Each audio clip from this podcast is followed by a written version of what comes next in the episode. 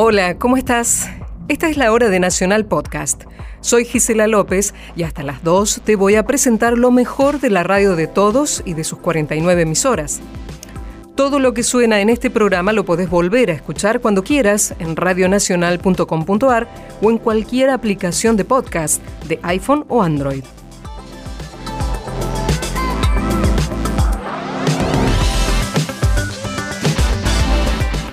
Esta semana vamos a destacar podcasts de la radio de todos que dedican parte o su totalidad a la literatura, sus autores, su voz, además de algunos detalles sobre el ambiente literario argentino. Nacional Podcast, nuevo programa. En este primer fin de semana de la 44 edición de la Feria Internacional del Libro de Buenos Aires, quisimos hacer foco en el lector. Así que recordemos la visita radial del escritor Matías Bauso, voraz lector de obras de non-fiction, las que critica y escribe libros acerca de ellas. Estuvo en Resaltadores, programa de Gustavo Noriega y Luciana Vázquez, que va todos los martes a la medianoche por AM 870.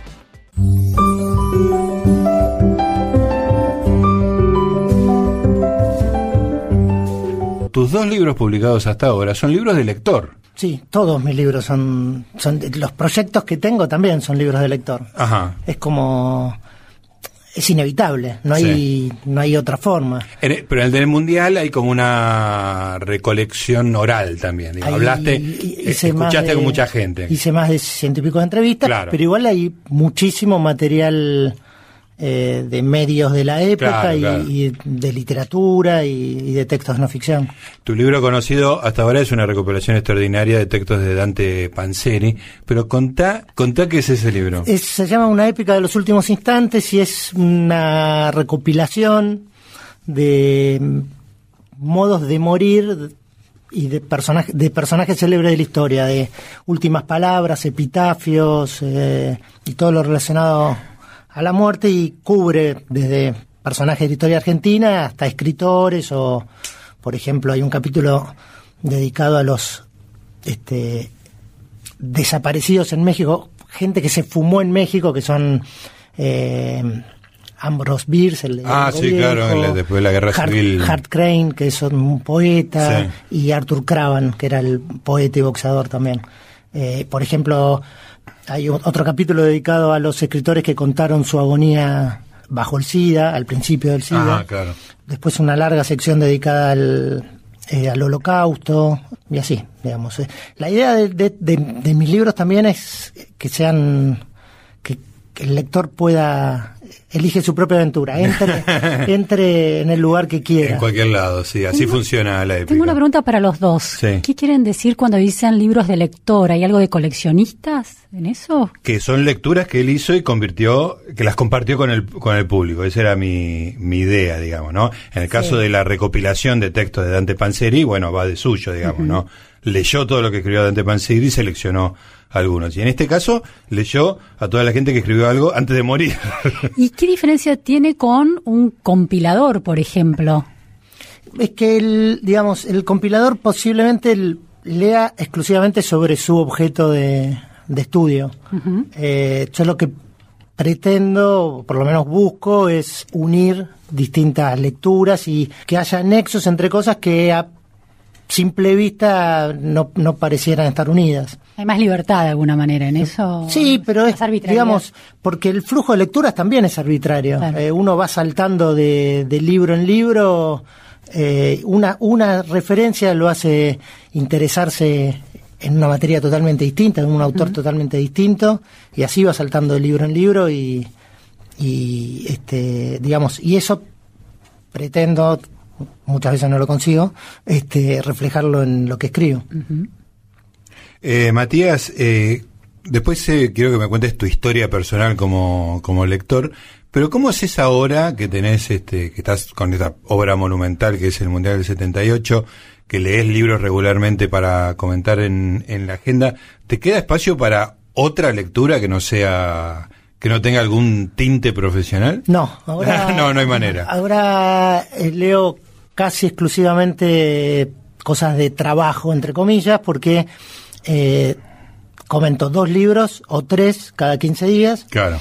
Eh, y así, a ver, a, veces empiezo libros para comentar y o el libro es muy malo eh, o no tengo nada para decir al respecto, digo, no tengo nada, Eso te pasa. nada original para decir, entonces lo tengo que abandonar y buscar otro, otra lectura. Y, después el, el libro que estoy escribiendo me lleva también muchas lecturas. Entonces, eh, digamos, casi no leo ficción. Eh, sigo comprando libros de ficción. Claro, pero una cosa es la compra y otra cosa es la lectura, como, ha demostrado nuestras vidas. Son cosas, que no tienen nada que ver, no están ni un poquito relacionadas. Muy esporádicamente se entrecruzan. Este, y entonces leo, hace dos años que leo exclusivamente no ficción. Sí. Y, y, respecto al Mundial 78, ¿qué tipo de lecturas haces? Este, me imagino lo, el goles y gráfico de la época. Más allá de las, revistas deportivas y las secciones deportivas de los diarios, eh, leí todas las revistas de actualidad. Eh, de la época. De la época, eh, todas, las de espectáculos, este, porque, eh, digamos, uno de los puntos es ver cómo el, el Mundial mojaba todo, ¿no? Cubría todo, porque no hay las únicas dos revistas que no hacen referencia al mundial son Punto de Vista, que era una revista trimestral, y Expreso Imaginario. Expreso tampoco. Tampoco. No hacen, no lo mencionan. Muy metidas las dos en su este, mundo autosuficiente, digamos, ¿no? El rock, la política. Este, digo, para punto de vista pudo haber sido un objeto de estudio, ¿no? Ese cruz, sin embargo, no estaba todavía instalado. ¿no? no, ellos hablaban de, primero, que el fútbol tenía muy mala, muy mala prensa entre los intelectuales y entre los, entre, y en el rock era grasa. Para el rock era Para grasa. El rock era grasa. De hecho, hay muchas notas en, en las revistas musicales de la época, en, en Urra, que sacaba La Urraca, en El Expreso y demás, eh, criticando en los recitales masivos, que había recitales muy masivos en Luna Park, metían, era en la época de los grupos sinfónicos, a las, de eso metían 15.000, 16.000 personas, eh, y si había cantos de cancha, los los críticos, los, no, los críticos en la nota eh, criticaban la, actitud del público. es muy este, bueno. Entonces no había, no tenían la más mínima conexión el rock y el fútbol en, en ese momento. Qué interesante eso. todo pre al rock barrial, digamos. Claro, claro, esa explosión ocurrió 15 años después. Hay, hay como una este, valorización del virtuosismo, de, de, la autonomía de la música, ¿no? Claro, y, de, esa cosa rebelde, y, no tanto... A ver, lo que dicen en punto de vista es que ellos hablaban a través de alegorías del presente, como estaba la censura y demás.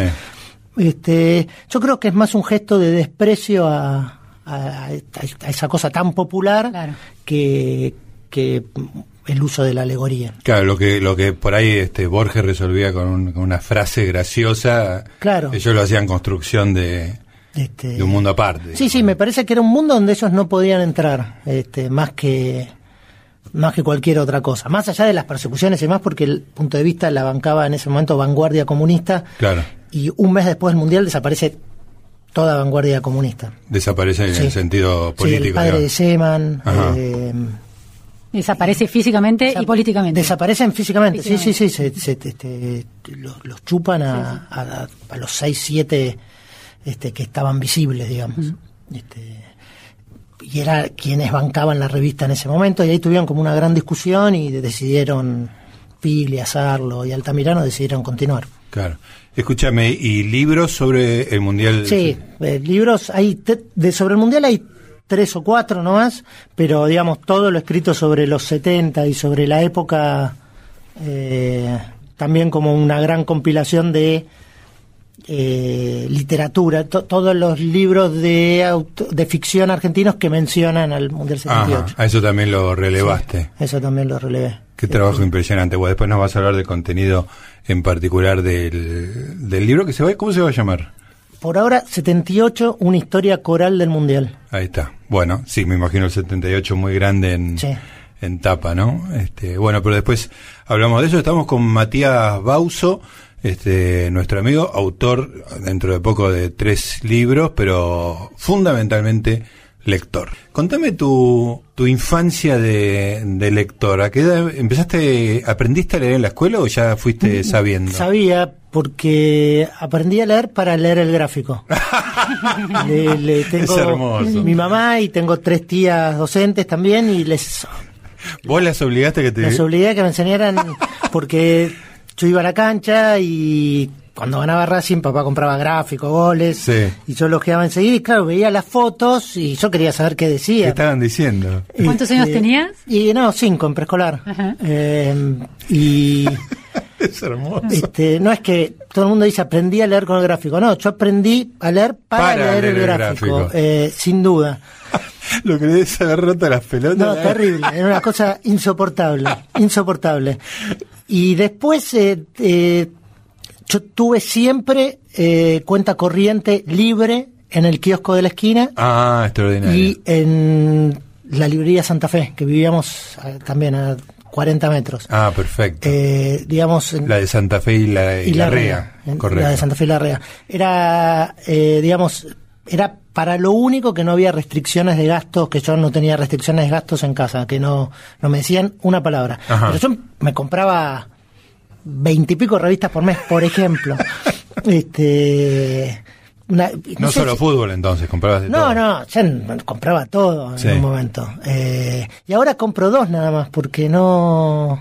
no bueno, no existe más la por idea, eso, de revista está muy... ¿Cuáles son las dos revistas que compraste? Eh, la Rolling Stone y Irrecuptibles. Ah, mira. Este...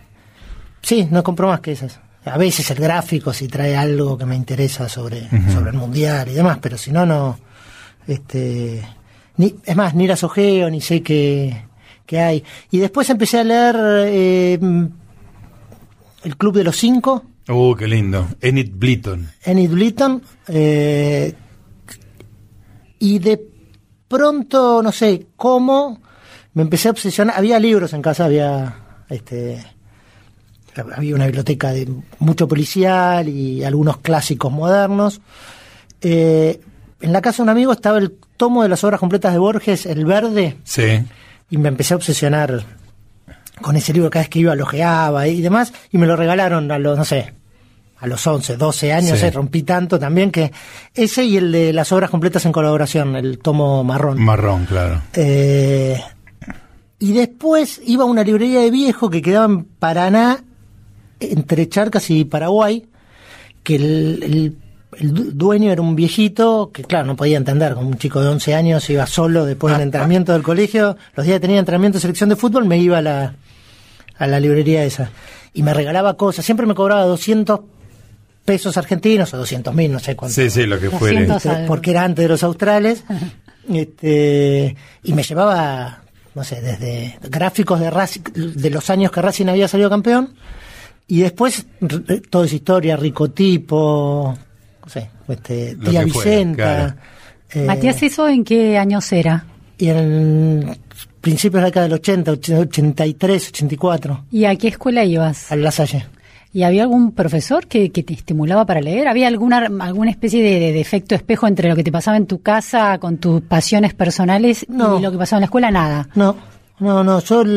Eh, Qué tristeza me da eso. No, no, yo en la escuela tenía perfil bajo eh, y, digamos, me hacía notar por, por jugar al fútbol, claro. no, no por... No llamaba la atención por tus lecturas. No, no, de hecho yo no leía... Qué, radar ah, malo, ¿no? No detectar un niño así. No llamaba la atención por lo que sabía de fútbol, por ejemplo. El profe de educación física me sacaba de clase y delante de otros profesores me preguntaba, ¿cómo salió Chacarita Quilmes en el año setenta y pico? Este, Una especie de fenómeno de rareza. Eso era, digamos, lo que lo que llamaba la atención. Y me peleaba jugando al fútbol también. El enano que se peleaba jugando al fútbol y por eso llamaba la atención, no, no, por otra cosa. Después era como muy perfil bajo. Qué impresionante eso.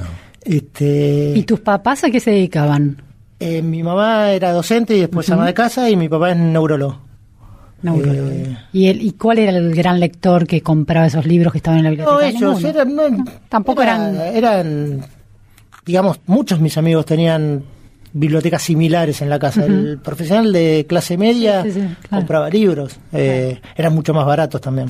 Claro. Eh, por ejemplo, tenía la colección completa de los clásicos universales del centro editor. Claro. También me llamaba muchísimo la atención que eran libros que salían lo que un diario, súper finitos y demás, pero estaba toda la, eran compendios de toda la literatura universal. Pero no sé, tenía el Ulises de, de Joyce en la, edición de Santiago Rueda. Naturalmente tenía todo Hammett, todo Chandler, porque era eh, fanático de los policiales. Libros sobre historia de la Segunda Guerra Mundial también bastante. Pero no sé, eh, se ponía de moda una novela de Beatriz Guido y la tenían. ¿no? Eh, digo, esa, vos veías que desde el 60 y pico al 80 ellos habían comprado, no sé, Claro. dos de Dalmiro Sáenz, dos de Beatriz Guido. Digo, los autores argentinos que habían tenido algún tipo de resonancia en esos años. Estaba sobre Eres y Tumba, Claro. estaba Cien años en soledad. Sí, Y sí, te sí. insistían, tenés que leer, había una insistencia retórica familiar sobre No, eso, no, no, pero mm, me lo estimulaban. ¿Cómo? ah? Me dejaban comprar lo que quisiera. Claro, ahí Claro. esa, esa cuenta abierta. Claro. Me trataron como si fuera un nerd, eh, Sí, sí, ni sí. mucho menos. Me preguntaban eh, por, por las lecturas, qué estás leyendo. Sí, sí. Eh, y, y- y insisto, es como el, el dato importante es ese, no había restricciones eh, Ah. presupuestarias. Nosotros teníamos un buen pasar de clase media, pero nunca, digamos, la- yo tenía en toda la infancia tuve dos camisetas de Racing, no es como ahora se compran tres Sí, por sí, año. tenés, sí. Cuando me quedaba chica, me- me compraba- Solo en ese Claro, momento me se compraba otra. digamos, Sí, los- otra lógica de consumo. los Sí. botines eran los fulvenses, ¿no? Sí, los sí. Adidas. Claro. No sé, por decir, este, no, no es que en casa no se gastaba y para a mi hermano le compraban cosas para armar porque le encantaba armar y entonces a la segunda a mí me compraban juguetes cuando íbamos a la juguetería, pero yo no, no jugaba con los juguetes, jugaba a las figuritas. eh, hacía equipos de fútbol 11 contra 11 y jugaba eso todo el día o leía Este, Escúchame, mencionaste a tu hermano, que también es otro caso llamativo. Tu hermano es médico, Mi ¿no? hermano es- también es neurólogo y es bibliófilo, es este investigador. eh, hizo la revelación más importante de la historia argentina de los últimos 60 años, por lo menos. Descubrió que el plan de operaciones de Moreno no es de Moreno, Era plagiado. pero lo descubrió fehacientemente. Sí, sí, sí, lo publicó con Random hace un par de años, ¿no? Publicó, sí, hace, sí, hace dos años, en este, Sudamericana también, eh, y una discusión de 200 años Es de un neurólogo que hizo el mayor descubrimiento historiográfico. de Y- historia. Pero aparte no es, este, no cabe la menor duda que es así, digamos. Eh, Hizo el descubrimiento que lo tiene absolutamente probado. Tanto es así que en la presentación del libro se levantó un señor mayor, yo dije, no, no sabía quién era, no lo conocía de cara. Digo, yo cuando leí el libro vi que era un médico, dije, los médicos se tienen que meter en todo y era, era Chiaramonte, el mayor, digamos, dijo, la verdad es irref- irrefutable, es una cosa, eh, nos hace poner colorado a todos los historiadores que nunca... Qué maravilla. Como un autodidacta, él. Sí, sí, sí. Él, eh, él leía policiales, no es que era. Y a partir de los veintipico de años se hizo bibliófilo y coleccionaba, empezó a coleccionar primeras ediciones de autores argentinos y libros de historia. Y se obsesionó con el plan de operaciones de Moreno y es una investigación que le llevó 15 años.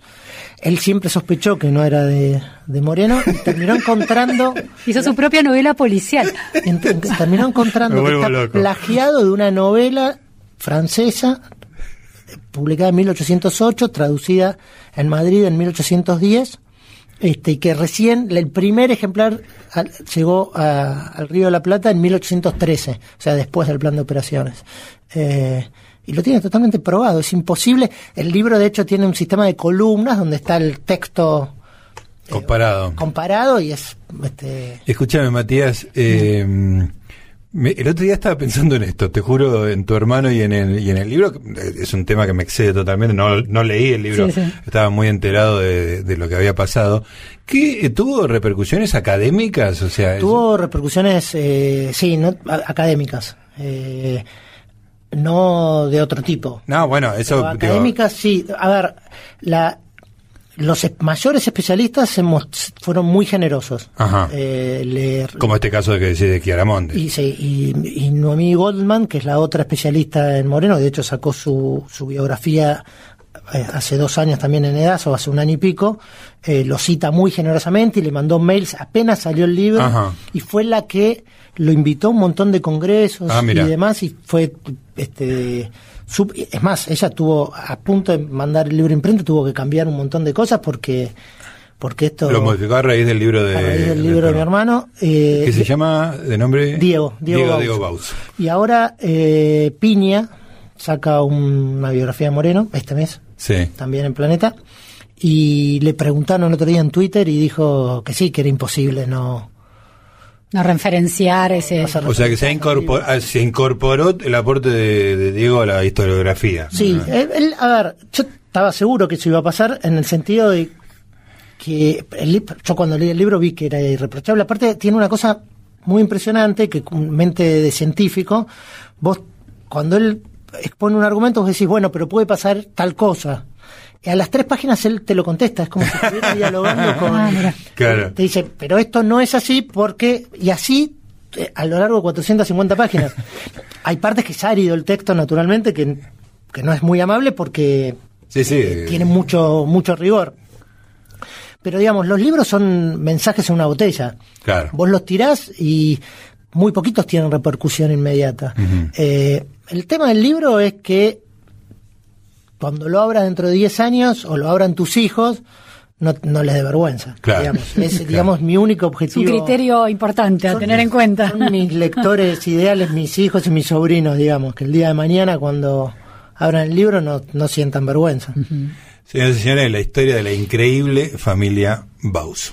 Matías, ¿en qué momento eh, se encaminó tu- tus lecturas para el lado de la non-fiction, convirtiéndote ahora en lo que para mí sos el, el gran especialista argentino? Vos- vos has leído mucha literatura, sabés de literatura, literatura argentina como extranjera. ¿En algún momento te fuiste corriendo para el otro lado? ¿Cómo fue? Cuando me empecé a dedicar a escribir, Ajá. digamos, ese digamos fue el gran el gran vuelco porque empecé a estudiar ya no a leer este solo por placer, sino a estudiar estructuras, métodos y a buscar información, ¿no? Naturalmente, y como lo que escribo es de no ficción, eh, decididamente ahí me volqué. Y después cuando me propusieron escribir sobre libros, elegí sin dudarlo la no ficción porque no me siento capacitado para escribir de ficción y y, y aparte porque no me gusta cómo se escribe de ficción acá de- con, con, eh, que nunca sabes cosas básicas si el libro le gustó si no le gustó Este, Está eso está escondido, la cosa más elemental está escondida. Hablan mucho más del, del reseñista que del libro. Sí. Eh, lo utilizan para el lucimiento propio y, y no para hablar del libro, del autor, si, este, ni, de, ni de estructuras. Este. A mí me gusta mucho cómo escriben Elvio Gandolfo sobre libros y, y naturalmente Quintín, ¿no? Que me Sí. parece que son los dos, los dos que, que digamos que le prestan atención al libro, que no, que no llegan con sus ideas preconcebidas, con prejuicios y escriben la nota de taquito. Este, y cuando, y cuando Fresan escribía en Radar también, ¿no? Ah, claro. Fresan, las notas sobre literatura norteamericana Fresan son muy, muy buenas. con, con mucha con una idea bastante generosa de lo didáctico, ¿no? Este, de la mano de Fresán conocimos discos y libros como Bueno, es, para mí es el gran crítico de rock de, de- de este, digamos, él cuando no había importación y, y demás, y cuando no existía naturalmente internet y eso, él a mí por lo menos me hizo conocer a The Waterboys, a Lloyd Cole, a Warren Zevon, este, esos tres seguros, Sí. eh, y bastantes más. Que Sí, él sí, tenía una columna en, en suplemento música de página, de, en el no, Eh, no, claro. los jueves. Sí. Y después también en Radar Y muchísimo en Radar después, este, y en La Pelo, tenía una que se llamaba El Cazador Oculto. En la pelo, esa, esa conexión no la tenía. Y no creo que no la firmaba. Ah. Este, no, no sé si la firmaba, pero tenía en La Pelo una doble página que se llamaba El Cazador Oculto. Es muy buena también. Matías, eh, Gustavo me, me linkeó a, un, a una de tus eh, críticas de libros en la agenda donde contás un casi un mito fundador de tu, de tu vida como lector entrando a clásica y moderna, eh, donde recibís una recomendación de dos libros a los 12 años. Dos libros difíciles. Todos los hombres son mortales de Simón de Beauvoir y Los idos de mar son de Thornton Wilder. ¿Los leíste Sí. en ese momento? Sí, sí, claro. ¿Y entendiste Lo- algo? Sí, va, no sé, la historia... la- A ver, dale, contala. Eh, a ver, el, salió en los diarios que Clásica y Moderna habría una biblioteca circulante. Eh, y era, fue el, primer intento de Natu Paulet para darle vida a, a la biblioteca, a la librería. Era enorme, la- era este, era todo lo que hoy es bar y todo era librería en Todo ese librería. momento. Y el colegio quedaba cerca, mi colegio, Claro. quedaba dos o tres cuadras. Eh, entonces un día salí, fui a averiguar las condiciones, trataban con desdén. Este, 12 años vos. y sí, 12 años y volví al día siguiente con la plata. Fui, fui a casa, en la cena dije, esta, libre- esta biblioteca me dijeron, bueno, sí, me dijeron. Como parte de lo que vos ya contaste, Claro, digamos que para eso tenía Y- billetera Y suelta. me dieron, y me dieron la plata y fui al día siguiente. Y me estaba atendiendo, me pidieron los datos, había que llevar una fotito, esas cosas que yo ya había conseguido. Y socio. me estaba atendiendo una de las chicas de la, de la, de la librería y vino Nato Pobleta a ver qué era ese fenómeno que Claro, estaba sí, ahí. Este, ese chico, ese aparte, niño. yo era, no solo era chiquito, sino que era petizo.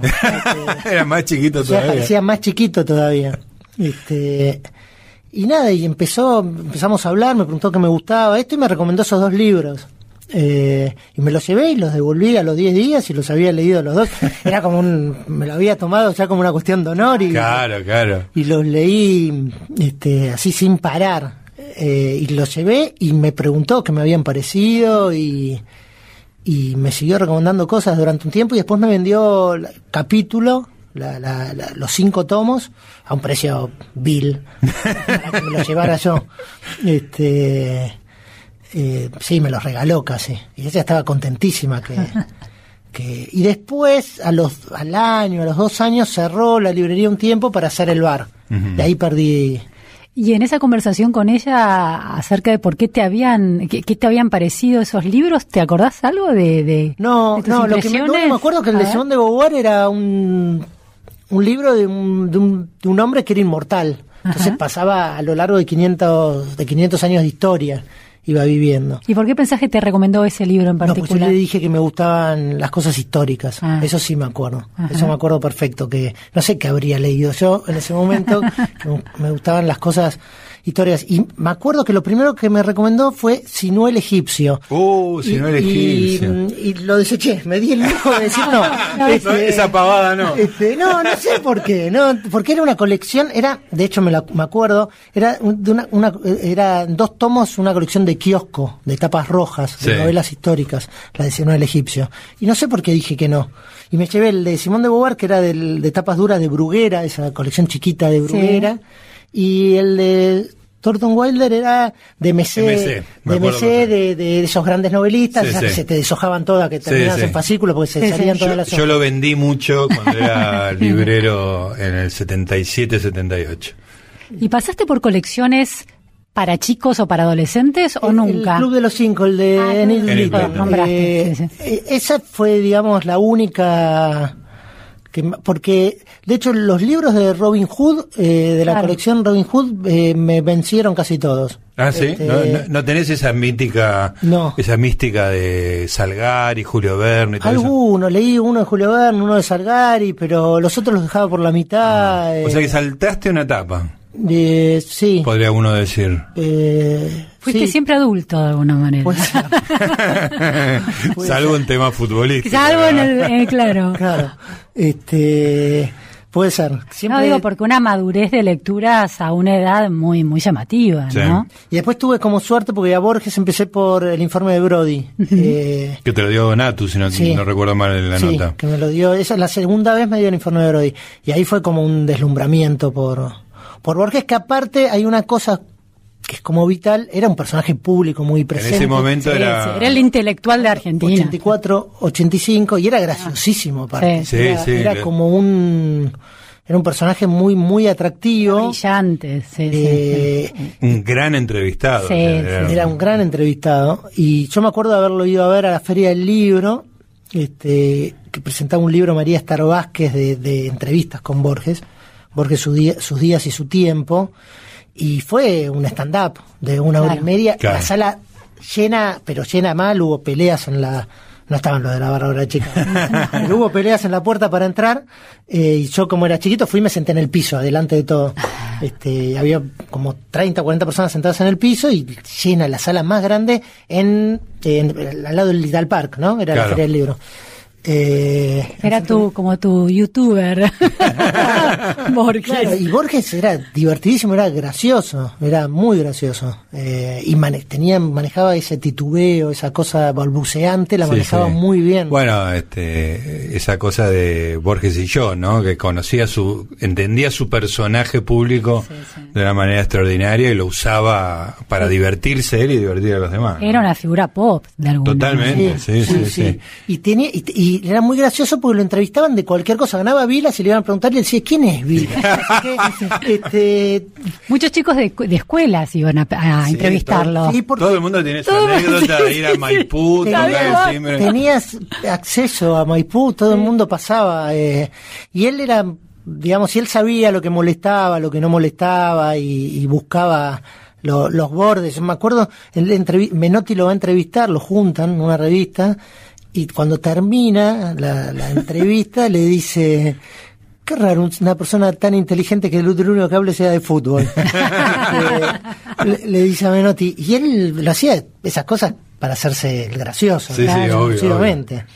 Este, pero era, a ver, los escritores eran personajes eh, que, que tenían una función y tenían una visibilidad en la vida en la vida pública. Sí, los casos más extremos eran Borges y Sábato, Sí, digamos, ¿no? sí, pero sí. eran la punta de lanza de, de que era importante lo que decían los Sí, los pero a escritores. Silvina Bullrich, a Marta Lynch la entrevistaban todo el tiempo, Dalmiro Sáenz era el Sí, que sí, sí, escandalizaba, Claro.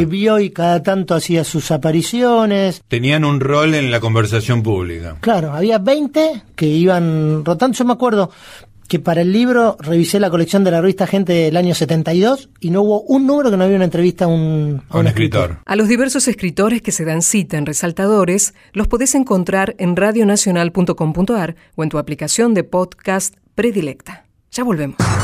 Hasta las 2, Nacional Podcast. Estás en Nacional Podcast. Por la radio de todos.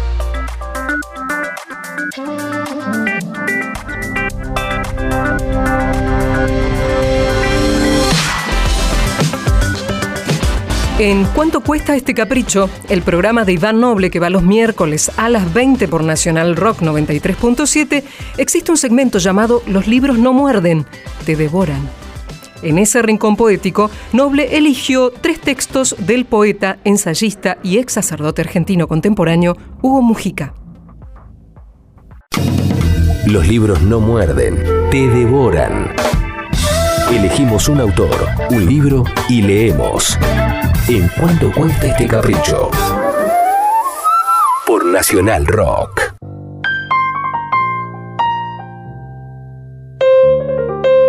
Bueno, en nuestro rincón poético de la noche de la fecha, nos vamos a dedicar hoy a leer algunos poemas de Hugo Mujica, que es un poeta argentino contemporáneo que además estudió bellas artes, filosofía, antropología filosófica, teología. Tiene publicado 20 libros, ensayos, em, poesía, en fin, mm, hay numerosas antologías personales que se editaron en diferentes países. Sus poemas, algunos de sus libros han sido traducidos al inglés, al francés, al italiano, etc. En concreto es un poeta argentino contemporáneo del cual leí hace muy poquito algunas cosas que me gustaron y hoy se los quiero presentar. Hugo Mujica, en cuanto cueste este capricho. El primer poema que vamos a leer se llama Hace apenas unos días y dice así. Hace apenas unos días murió mi padre. Hace apenas tanto.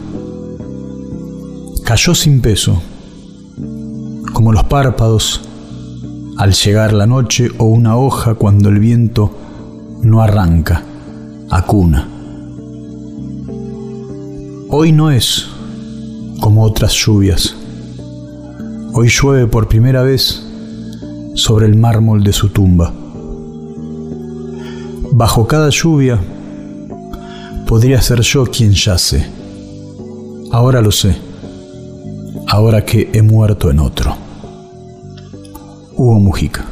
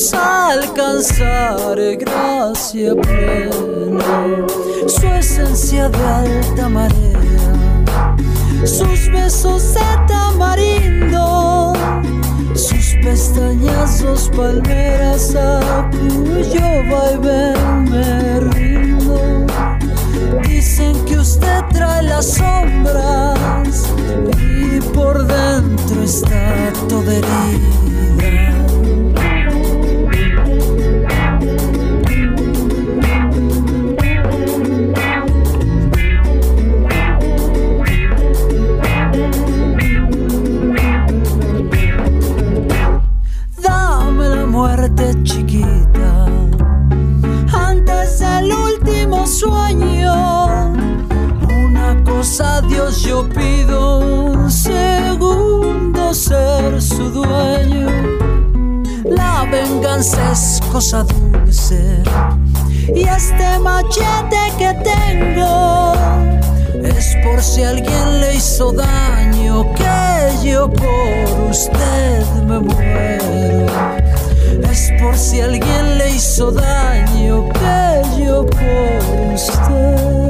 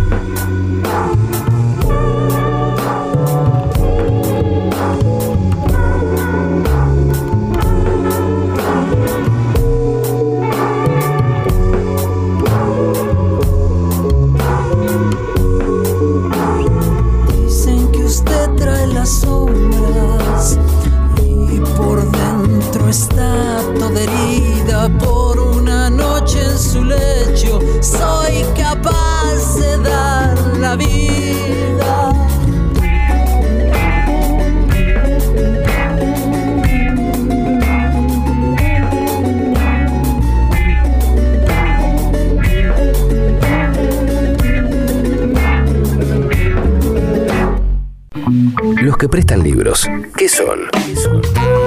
Pero los que los devuelven son peores. Basta de discusión. ¿En cuánto cuesta este capricho? Elegimos un autor, un libro y leemos. En Nacional Rock.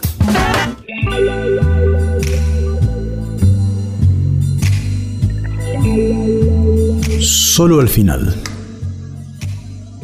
Las dos orillas son siempre una, pero se sabe solo al final, después, después de naufragar entre ellas.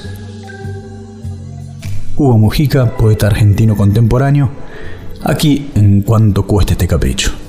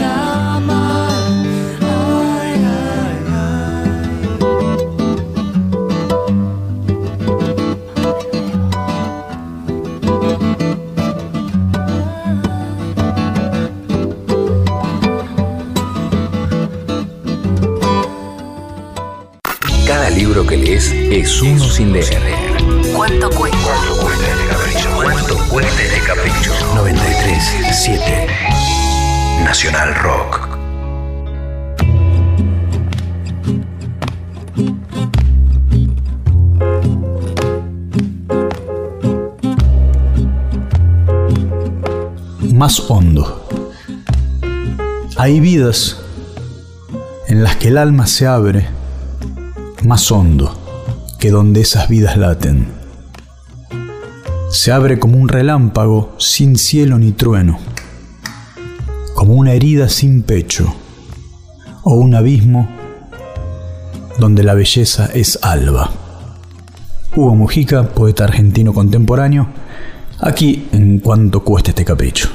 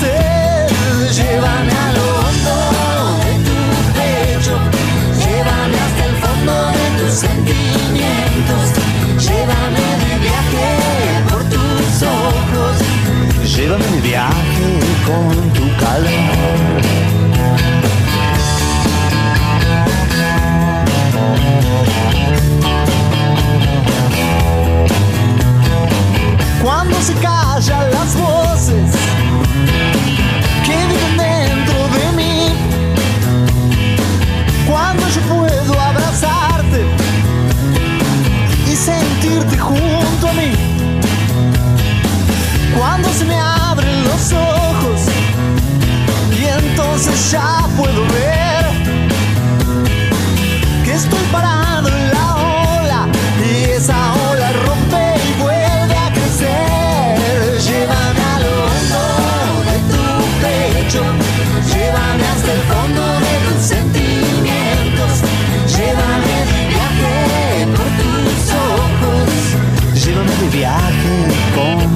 calor.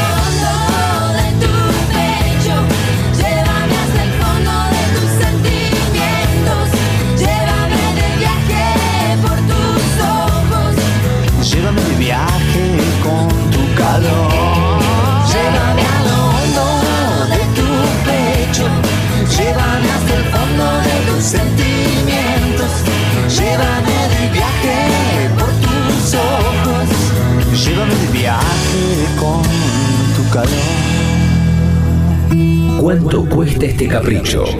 Los placeres y sus pliegues. ¿Cuánto cuesta este capricho? Nacional Rock. Lo mejor de una radio. Nacional Podcast.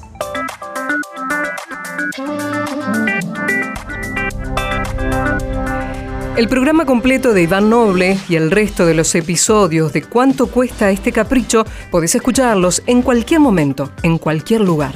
Los buscás en radionacional.com.ar o en tu aplicación de podcast que más te guste. Lo mejor de una radio. Nacional Podcast.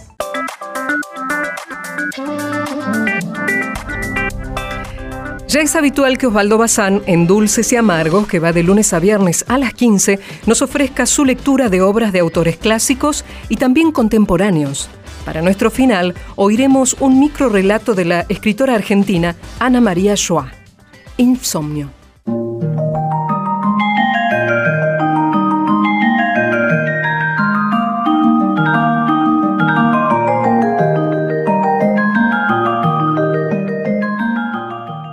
Para poder dormirme, cuento ovejitas. Las ocho primeras saltan ordenadamente por encima del cerco. Las dos siguientes se atropellan dándose topetazos. La número once salta más alto de lo debido y baja suavemente, planeando. A continuación, saltan cinco vacas, dos de ellas voladoras. Las sigue un ciervo y después otro. Detrás de los ciervos viene corriendo un lobo.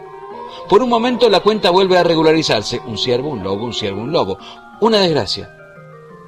El lobo número 32 me descubre por el olfato. Inicio rápidamente la cuenta regresiva. Cuando llegue a uno, ¿logrará despertarme la última oveja?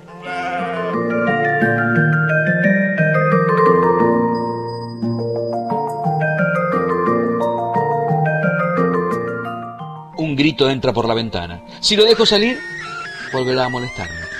Rápidamente bajo las persianas y me entiendo con él. Le propongo sonar libremente en los horarios que prevé el reglamento. Él es frugal, yo soy generosa. Sin embargo, la convivencia nos resulta imposible. A la larga, dormir toda la noche con un grito reprimido suele traer dolores de cabeza.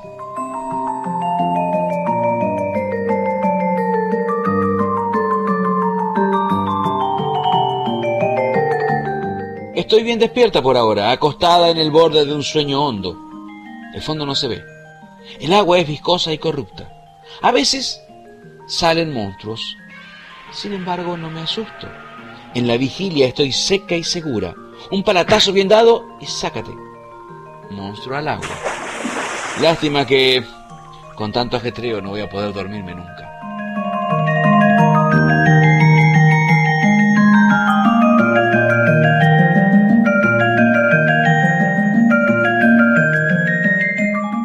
Quiero dormir. Ante los dioses del sueño postrada imploro. Este es tu sueño. Me responden furiosos. Entonces quiero despertar. Caminarás, me ordenan, por un largo pasillo. Hallarás dos puertas. Una de ellas, guarda tu despertar. La otra, la más monótona de las pesadillas, que es la muerte. Debes abrir una. El azar o tu ingenio pueden favorecerte. Camino por un largo pasillo hasta alejarme de los dioses del sueño. Veo dos puertas. Junto a ellas, inmóvil, espero. Creado por dioses tan poderosos como los del sueño, tarde o temprano, sonará el despertador.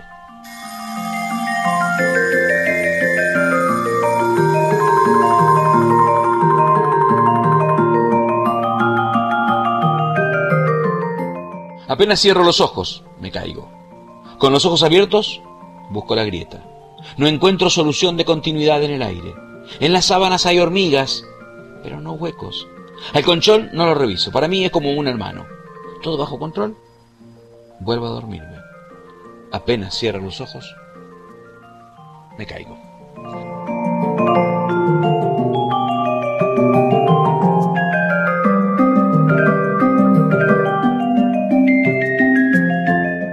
En la selva del insomnio no es necesario internarse. Quédese a mi alrededor. No hay bestias más feroces que los grillos. En un claro creo divisar el sueño. Me acerco lentamente, acallando para no despertarlo el rumor de mis pasos. Sin embargo, cuando recojo la red está vacía. Para envolver a encontrar la pista tengo muchos recursos. Enumerar los árboles del bosque, olvidarlos, concentrarme en el curso de las aguas de un río, tomar café con leche, varias tazas, recordar hacia atrás o hacia adelante. Entre tanto, por un momento me distraigo y el sueño se arroja sobre mí. Me duermo tan feliz que no recuerdo ya quién era el cazador y quién la presa.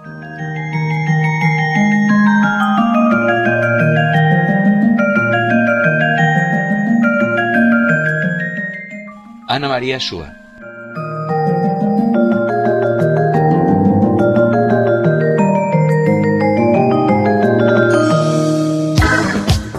Con Donna Summer y este I Can Get to Sleep at Night, nos despedimos de la hora de Nacional Podcast. En la producción general, Diego Mintz. La operación técnica a cargo de Esteban Villarroel. Yo, yo soy Gisela López. Que tengas una buena noche.